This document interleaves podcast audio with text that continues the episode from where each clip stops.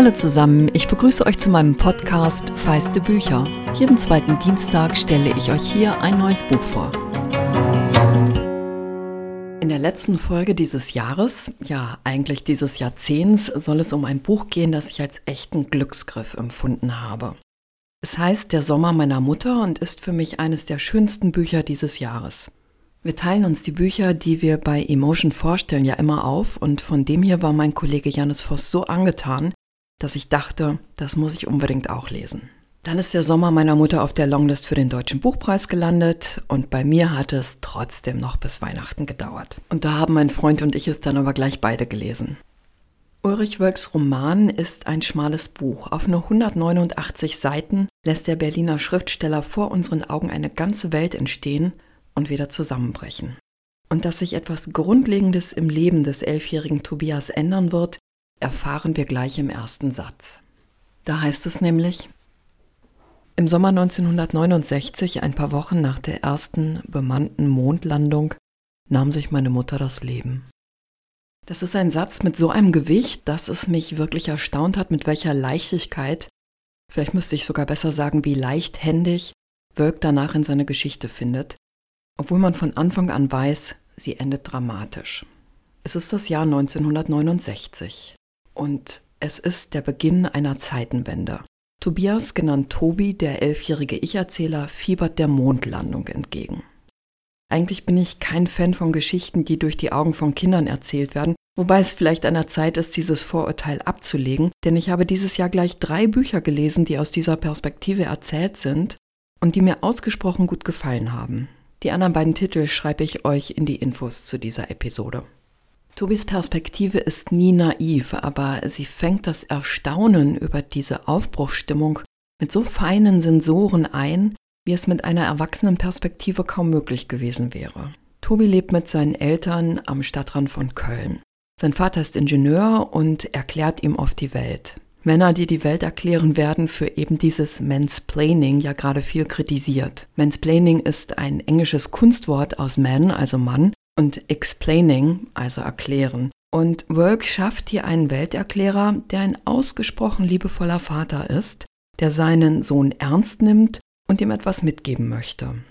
Gleichzeitig wird deutlich, wie wichtig diese Rolle für sein Selbstverständnis als Mann ist. Er ist nicht nur der Welterklärer, er ist auch der Ernährer der Familie.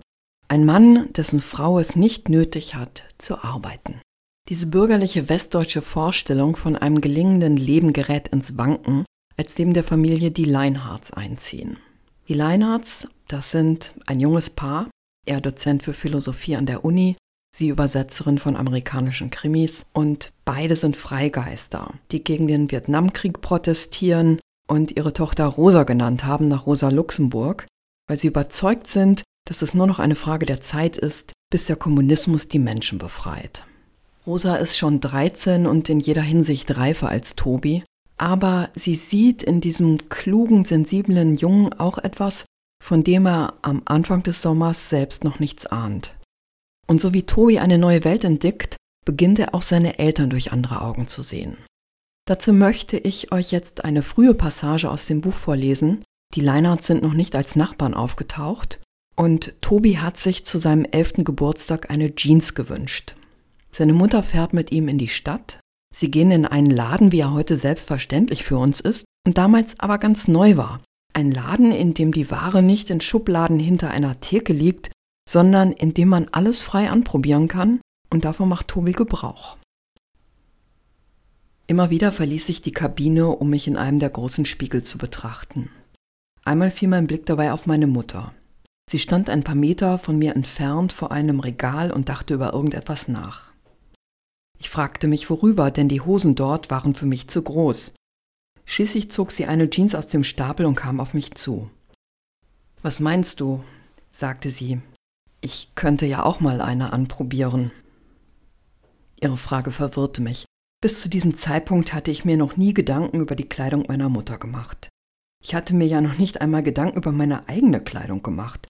Noch vor wenigen Monaten hatte ich widerspruchslos alles getragen, was meine Mutter mir gekauft hatte. Auf einmal ihr Ratgeber in Bekleidungsfragen zu sein, passte nicht in unser Verhältnis. Außerdem gefiel mir die Vorstellung nicht, sie könnte tatsächlich eine Jeans tragen.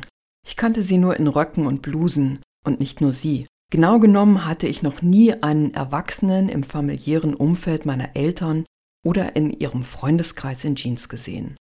Jeans waren keine Hosen für Erwachsene, wie ich sie kannte, und ich wollte auch, dass das so blieb.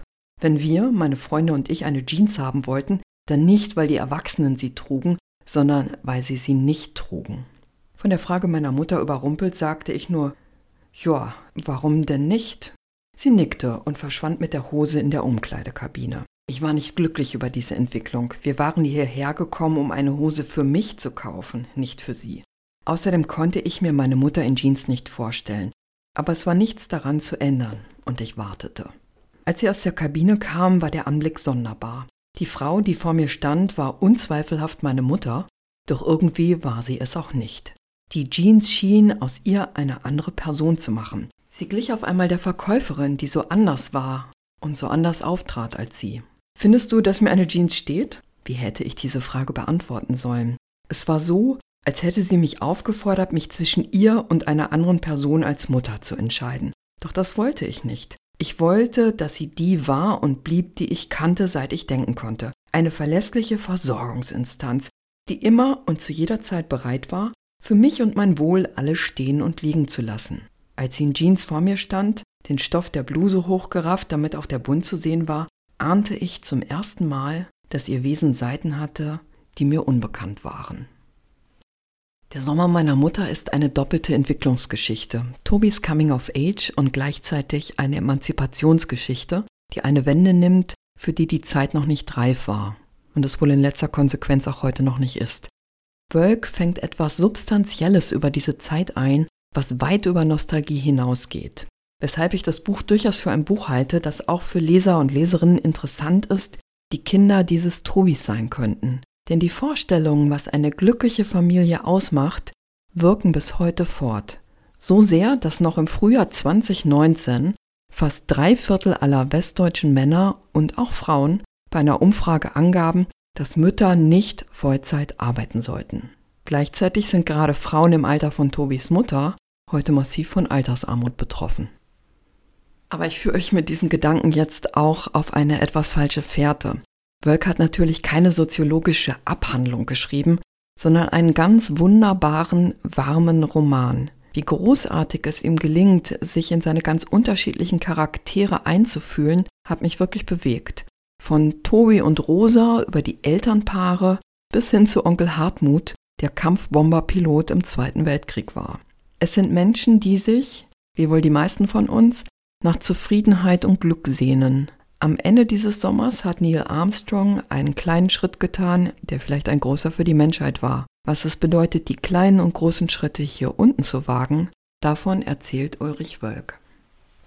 Der Sommer meiner Mutter von Ulrich Wölk ist als Hardcover bei CH Beck erschienen. Es hat 189 Seiten und kostet 19,95 Euro. Wenn euch der Podcast gefällt, freue ich mich, wenn ihr ihn abonniert und anderen davon erzählt. Feedback, Anregungen und Likes sind sehr willkommen, gern auch auf Instagram. Ich weiß nicht, wie es euch geht, aber mich berührt es ganz seltsam, dass wir jetzt in unsere eigenen 20er Jahre gehen. Ich hoffe, sie werden so inspirierend wie die 1920er und ich hoffe noch mehr, dass wir ein besseres Ende hinbekommen. Ich wünsche euch alles Liebe und einen guten Rutsch.